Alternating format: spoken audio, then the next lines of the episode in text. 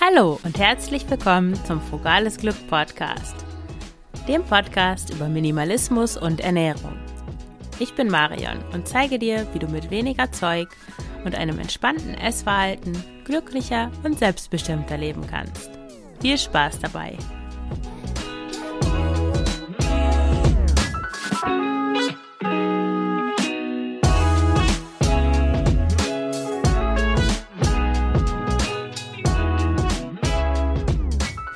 Heute geht es um ein Thema, das Ernährung und Minimalismus gleichermaßen betrifft.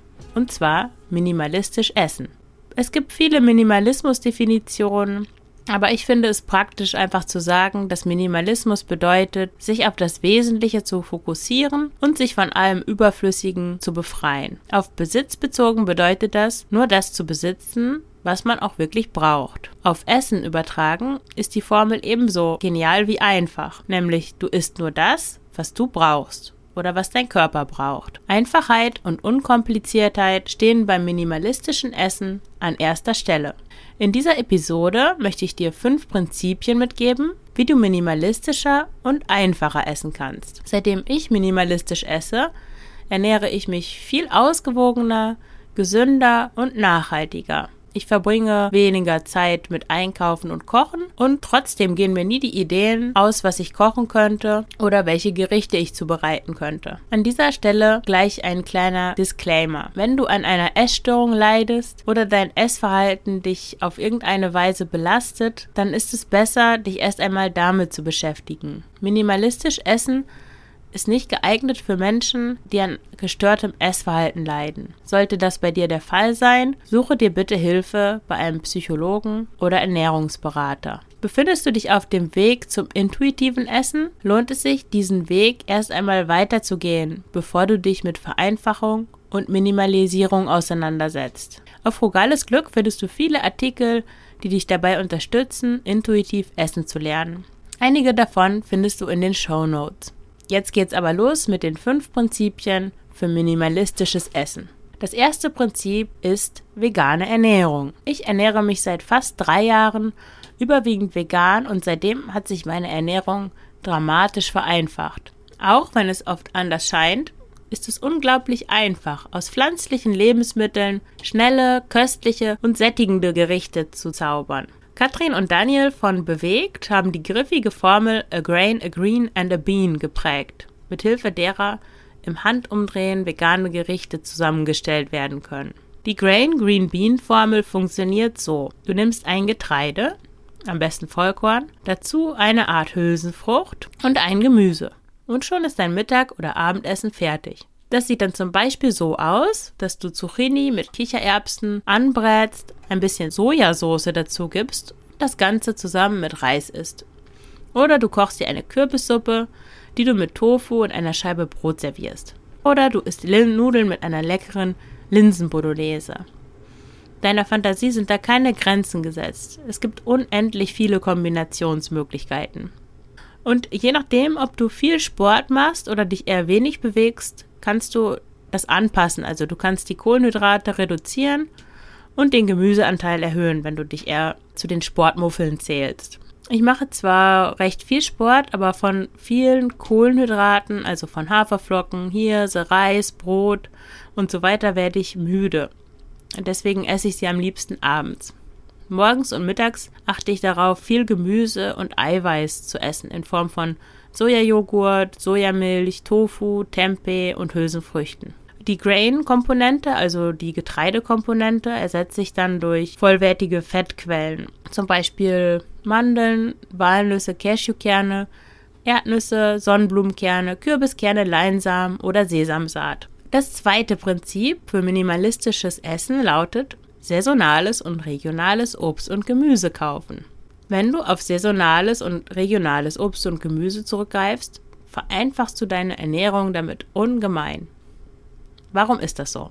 Dadurch, dass du dich auf Lebensmittel konzentrierst, die gerade Saison haben und auch noch aus deiner Region stammen, machst du dir die Auswahl im Supermarkt um vieles einfacher. Denn du brauchst nicht im März zu überlegen, ob du Auberginen, Tomaten oder Erdbeeren kaufst. Alles, was aus Südafrika, Spanien oder aus holländischen Gewächshäusern stammt, kommt automatisch gar nicht in Frage.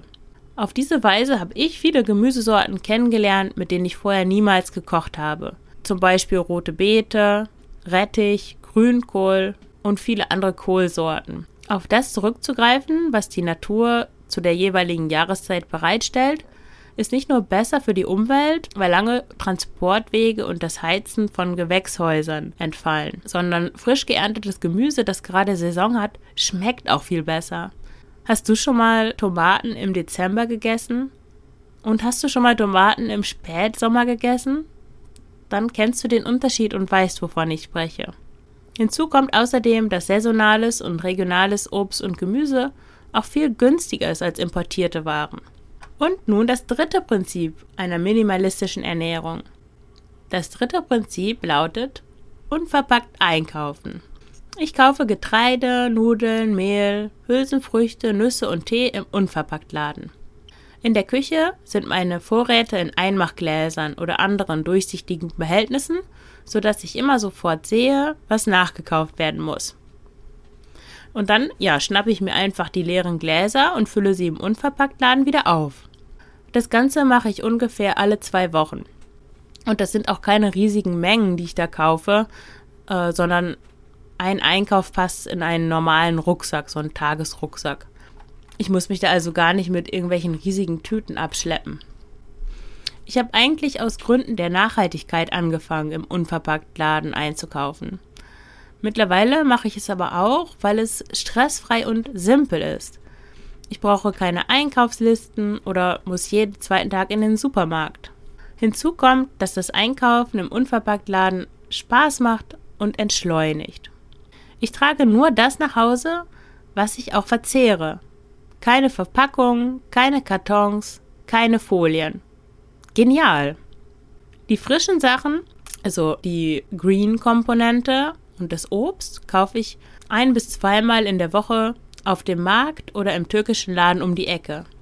Auch hier habe ich Stoffbeutel dabei oder alte Plastiktüten, die ich immer wieder verwende, so dass ich auch hier keinen Müll produziere. Wenn du einen Unverpacktladen in der Nähe hast, probiere es doch mal aus. Es lohnt sich auf jeden Fall. Auf Frugales Glück findest du auch eine Anleitung, wie du günstig im Unverpacktladen einkaufen kannst. Auch diese verlinke ich in den Show Notes. Das vierte Prinzip einer minimalistischen Ernährung lautet Vorkochen. Ich mache das so, dass ich meistens am Wochenende gleich für mehrere Tage vorkoche. Das sieht dann so aus, dass ich einen großen Topf mit Gemüse zubereite. Gestern zum Beispiel habe ich ähm, ein Curry aus einem Wirsingkohl, den ich noch da hatte, und Möhren gekocht. Chili, Ingwer und Nussmus dazu. Und da war die Gemüsekomponente auch schon fertig. Gleichzeitig koche ich Reis, Hirse oder Nudeln und eine große Portion Hülsenfrüchte, die ich in der Nacht davor eingeweicht habe. Hülsenfrüchte selber zu kochen ist ja so ein Thema für sich.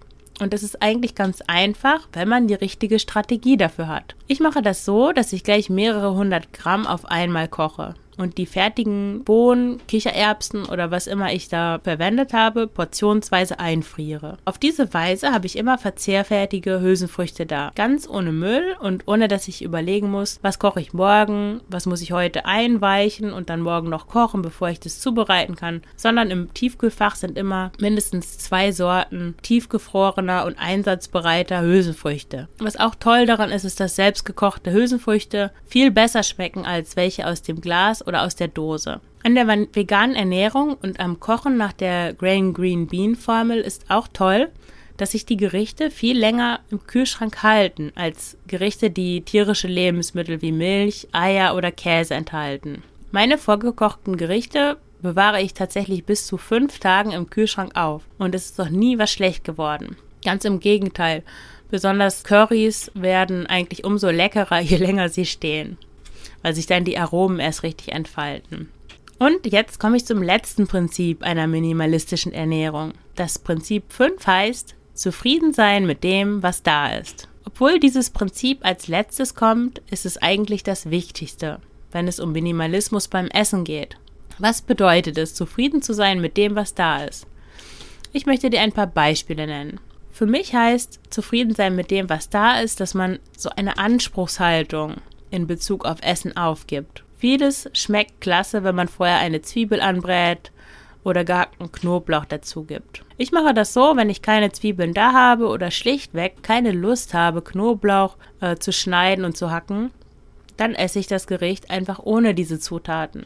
Wenn noch Reste von einem Gericht übrig sind, eine Reispfanne zum Beispiel, ich aber Lust auf Pfannkuchen habe, ja, dann esse ich die Reste und warte mit den Pfannkuchen bis morgen oder bis zu einem anderen Tag.